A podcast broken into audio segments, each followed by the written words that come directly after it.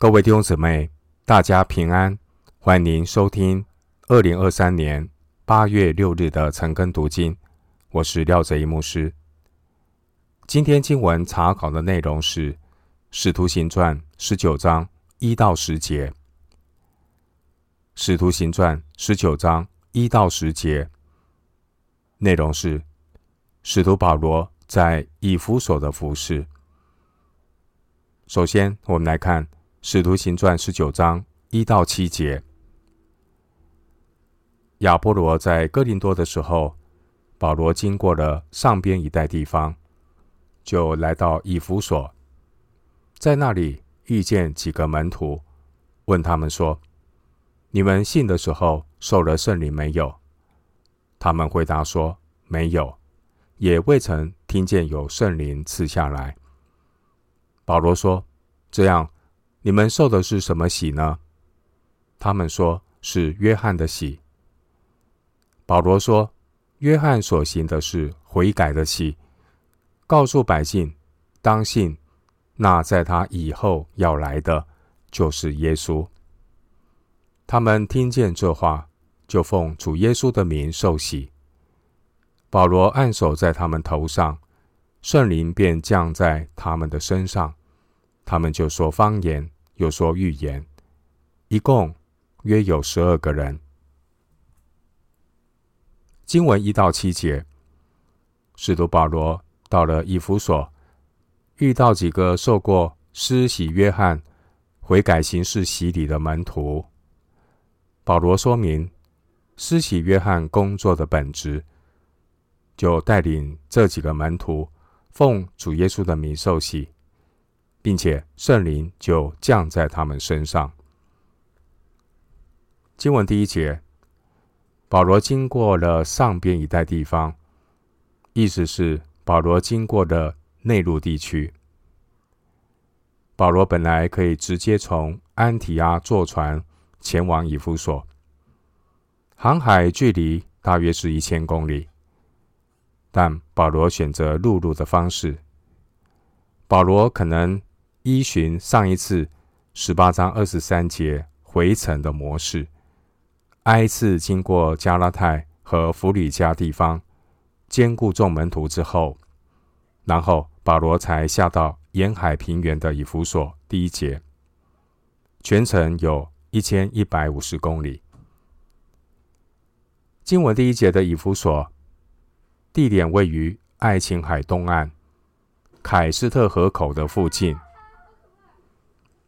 以弗所是一个自由城。以弗所是当时候罗马帝国第四大城市。以弗所也是亚细亚省最大的城市，是小亚细亚半岛的商业中心。凡是来自北、西、南的航海路线，以及两条通往东方的贸易大道，都会在以弗所这里汇合。从西方来的商品会经过以弗所运往内陆，从东方来的商品也是经过以弗所运往地中海。另一方面，以弗所也是一个宗教和文化的中心。在以弗所，偶像和邪术非常的普遍。以弗所。当时候呢，有号称古代世界七大奇观之一的大女神雅底米神庙，二十七节，在以弗所也有能够容纳两万四千人的大剧院。在以弗所，犹太人的人数也是很多的。使徒约翰可能晚年在以弗所写成了。约翰福音经文一到二节记载，保罗在以弗所遇见了几个门徒。当时候，保罗很可能看出这几位门徒有点不同，所以才问他们说：“信的时候受了圣灵没有？”第二节，这几个在以弗所的门徒，很可能是由亚波罗。带信主的门徒，十八章二十四到二十六节。所以他们单晓得约翰的洗礼，十八章二十五节。弟兄姐妹，无论是保罗的服饰，或是亚波罗的服饰，都有神奇妙的安排。保罗在哥林多所栽种的，圣灵安排亚波罗去浇灌，十八章二十七节；而亚波罗在以弗所所栽种的，圣灵安排保罗来浇灌。保罗和亚波罗的服饰，彼此相辅相成，共同为神的国和神的百姓来效力。哥林多前书三章七节说。栽种的算不得什么，浇灌的也算不得什么，只在那叫他生长的神。哥林多前书三章七节。同样的，今天圣灵随己意将不同的恩赐、职分赏赐给教会，好叫弟兄姊妹之间能够彼此的帮补，一起来为神的国。和神的家来效力。当我们看到教会在圣工的需要上有所不足的时候，弟兄姊妹就当努力的补上，不要袖手旁观。教会的肢体要在主里面彼此的帮补，不发怨言，一起为基督的身体成长来效力。经文第三节提到约翰的喜，约翰的洗礼所象征的，是指罪人悔改归向神。因此，十九章第四节，保罗提到施洗约翰的宣告。施洗约翰当年宣告说：“当信那在他以后要来的，就是耶稣。”所以又称悔改的洗。十九章五节，他们听见这话，就奉主耶稣的名受洗。第五节强调，以弗所的这些门徒，他们受圣灵的洗，这是信主耶稣的印记，也就是圣灵的印记。奉主耶稣的名受洗，一方面表明与基督同死，又与基督同活。罗马书六章三到五节，奉主耶稣的名受洗；另一方面，表明圣灵的内住，愿意接受神的主权，让圣灵管制，依靠圣灵，被圣灵充满，来服侍主。当年施洗约翰为人施洗，施洗约翰提醒，只有。悔改信耶稣、领受圣灵的人，才能够结出果实。所以，当年施洗约翰说：“我是用水给你们施洗，但有一位能力比我更大的要来，我就是给他解鞋带也不配。他要用圣灵与火给你们施洗。”路加福音三章十六节。经文第六节记载。保罗按手在他们头上，圣灵便降在他们身上，他们就说方言，又说预言。第六节的方言原文与相谈是同一个词。二章十一节，在使徒行传的记载中，记载四种类型的信徒，他们受洗和领受圣灵的次序各不相同。首先是犹太人领受圣灵的次序是悔改、受洗、接受圣灵。二章三十八节，犹太人熟悉圣经，他们只需要悔改，相信耶稣是基督。犹太人的受洗是悔改的具体行动，悔改信主之后受洗就能够领受圣灵，让圣灵来引导。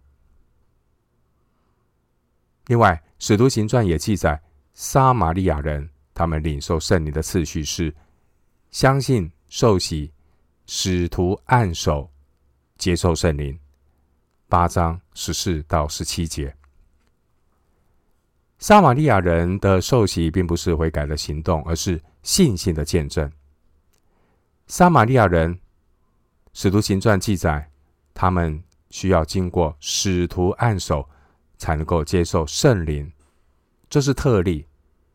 主要是因为神要除去撒玛利亚人与犹太人彼此没有来往、中间隔断的墙。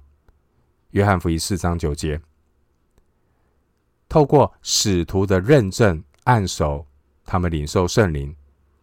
主要强调撒玛利亚人也必须要遵守使徒的教训。另外，我们看到《使徒行传》也记载外邦人领受圣灵的例子，就是哥尼流。外邦人领受圣灵的例子，以哥尼流为例，次序是相信主耶稣，接受圣灵，受洗。十章四十三到四十八节，外邦人只要悔改信耶稣，受洗。不需要经过使徒按手就能够接受圣灵，这表明神也赐恩给外邦人，叫他们悔改得生命。使徒行传十一章十八节。而今天经文所记载，施洗约翰的门徒，他们领受圣灵的次序是：相信、受洗、使徒按手。接受圣灵，十九章二到六节。施洗约翰的门徒，他们受洗是经过使徒按手来领受圣灵。最主要是要强调，必须奉主耶稣的名受洗。十九章五节。以上记载在使徒行传四次关于可见的圣灵降临的例子。这些例子呢，都有特殊的意义。这四次可见的圣灵降临所代表的意义，要显明，无论是犹太人、撒玛利亚人，或是外邦的信徒，他们都是从一位圣灵受洗，成了一个身体，隐于一位圣灵。哥林多前书十二章十三节。今天任何人悔改信耶稣受洗，就有圣灵内住在他里面，不需要经过按手。但另一方面的提醒是，虽然基督徒已经受了洗，如同当年这些以弗所的门徒一样，但基督徒受洗之后，有圣灵的内住，但基督徒却忽略要常常被圣灵充满。原因是很多基督徒在传福音、服侍主的事情上冷淡退后，因为圣灵充满的目的是为了传福音、服侍主。如果我们不渴慕传福音、服侍主，那为什么要被圣灵充满呢？所以最关键的是，我们没有任何传福音、服侍主的态度。这些以弗所的门徒，他们经历圣灵内住和圣灵充满二合一的经历。圣灵的洗只需要一次，因为凡信耶稣受洗的人就有圣灵的内住。但基督徒却要常常被圣灵充满。要学习体贴圣灵，接受圣灵的管制。很多基督徒头脑的知识不少，但却仍然过着以自我为中心的生活，抗拒圣灵的光照。虽然靠肉体服侍，但却没有圣灵充满的能力，所带出来的服侍充满肉体的味道。而不是顺服圣灵的馨香之气。路加福音六章四十节说：“学生不能够高过先生，凡学成了的，不过和先生一样。”神的仆人生命到什么程度，就会把人带到什么地步。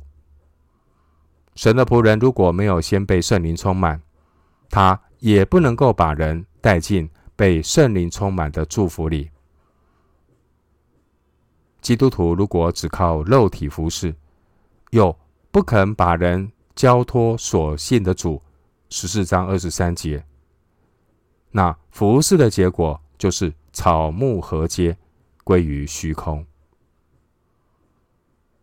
回到今天的经文，《使徒行传》十九章八到十节，保罗进会堂，放胆讲道。一连三个月，辩论神国的事，劝化众人。后来有些人心里刚硬不信，在众人面前毁谤这道，保罗就离开他们，也叫门徒与他们分离，并在推拉奴的学房天天辩论。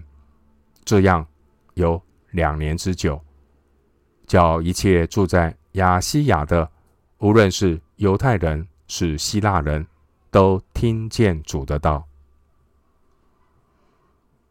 使徒行传十九章从第八节到二十二节，内容记载保罗在以弗所的服事。刚刚读的八到十节，我们看到使徒保罗在会堂放胆讲道，有三个月的时间。保罗也在推拉鲁的学坊。里面与人谈论神国的道，有两年的时间，让亚西亚人都听见福音。经文第八节，保罗一连三个月在会堂里讲道、辩论。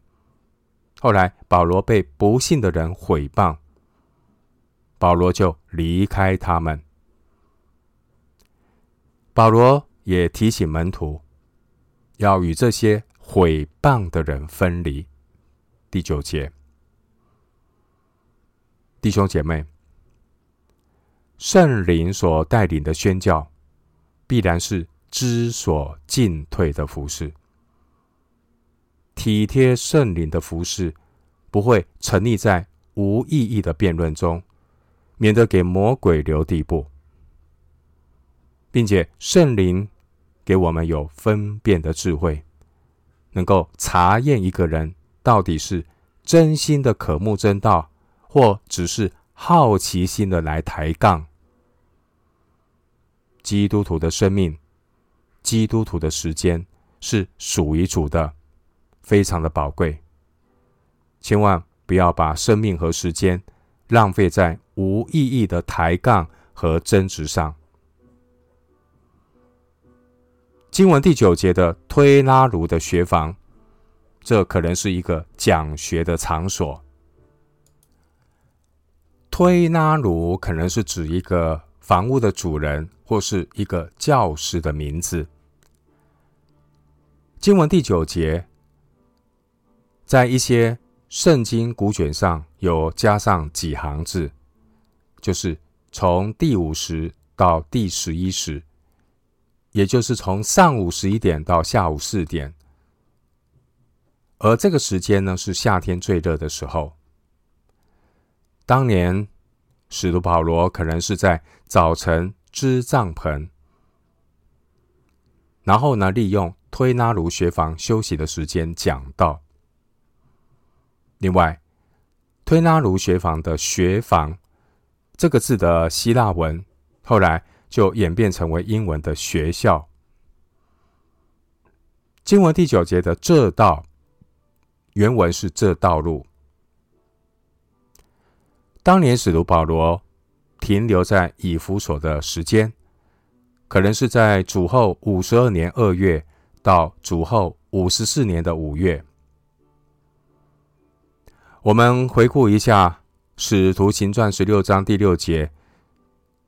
记载保罗第二次旅行布道，那个时候呢，十六章第六节曾经说，圣灵禁止保罗宣教团队在亚细亚讲道。其实，神有神的时间表。曾经，保罗被禁止在亚细亚讲道，但现在圣灵带领保罗到了亚细亚，也让保罗有较长的时间停留在以弗所，要叫一切在住在亚细亚的所有的犹太人、希腊人都听见主的道。第十节。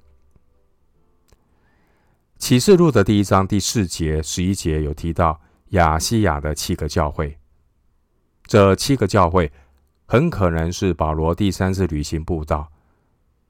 保罗呢，他留在以弗所传道这段时间所建立的教会，参考哥林多前书十六章十九节。弟兄姐妹，我们从使徒行传的经文记载看到。使徒保罗他布道的工作，全然是顺服圣灵的带领。保罗并没有因为福音的门暂时的关闭而心急，因为凡是出于神的工作，圣灵都会按照神自己的时间表，时候到了，就有宽大又有功效的门打开。哥林多前书十六章第九节。最后，牧师以两段的经文作为今天查经的结论。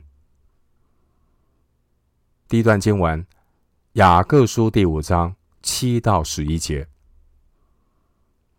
雅各书第五章七到十一节，弟兄们啊，你们要忍耐，直到主来。